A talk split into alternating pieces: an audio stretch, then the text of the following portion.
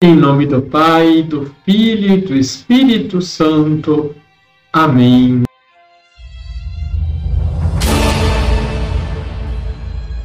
Olá, tudo bem com você? São João Crisóstomo, bispo do século IV, comentando o evangelho que hoje lemos na liturgia, escreve: Jesus retomou a palavra e falou-lhes por parábolas, mas eles, sem prestar atenção, foram para o seu campo, o outro para o seu negócio.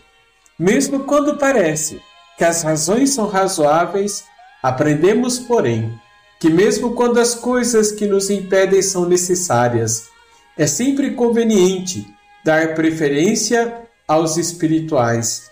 E parece-me que, quando alegam essas razões, dão a conhecer os pretextos de sua negligência. Deixe o seu like, se inscreva aqui embaixo se você ainda não é inscrito, compartilhe. Liturgia, Liturgia diária. O texto que a igreja nos propõe para hoje é o Evangelho de Mateus, capítulo 20, versículos de 1 a 14. Os destinatários da mensagem de Jesus passam a ser novamente os sumos sacerdotes e os anciãos do povo. Ele se dirige a eles contando uma parábola. As parábolas são histórias contadas a partir do cotidiano da vida, mas com uma forte aplicação moral. Era uma das formas de se ensinar, muito comum no tempo de Jesus. Ele lhes começa a dizer: O reino dos céus é como a história do rei que preparou a festa de casamento do seu filho. O rei é Deus, o filho é o próprio Jesus. O motivo da festa era o casamento do seu filho, isto é, a realização das promessas messiânicas.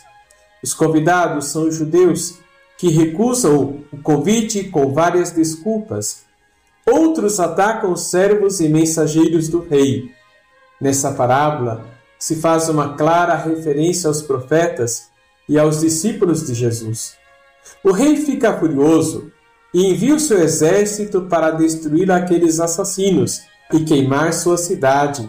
Esse relato nos faz recordar a destruição de Jerusalém no ano 70 depois de Cristo pelo exército romano sob o comando do imperador Tito.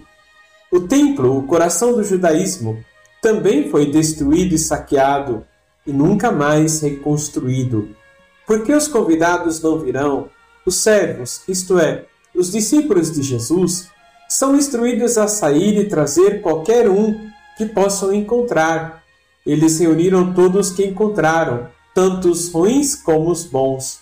Todos são chamados, inclusive os pecadores. O ponto mais alto da história, a princípio, parece um tanto injusto. As pessoas foram trazidas de estradas e encruzilhadas, e agora uma está condenada por não usar o traje nupcial. Nesse ponto, a parábola parece ser interrompida e passa a falar do julgamento final. Os estudiosos do texto bíblico entendem que Mateus pode ter combinado duas parábolas originais em uma. A veste nupcial representa a fé e o batismo, comprometidos com o Evangelho, isto é, empenhados no projeto de Jesus. Esta é a condição para ser aceito na felicidade eterna do reino. Não podemos ser cristãos católicos só de estatística, mas a fé em Cristo precisa se transformar em atitudes. E por isso Jesus conclui: Muitos são chamados, mas poucos são escolhidos. Vamos rezar?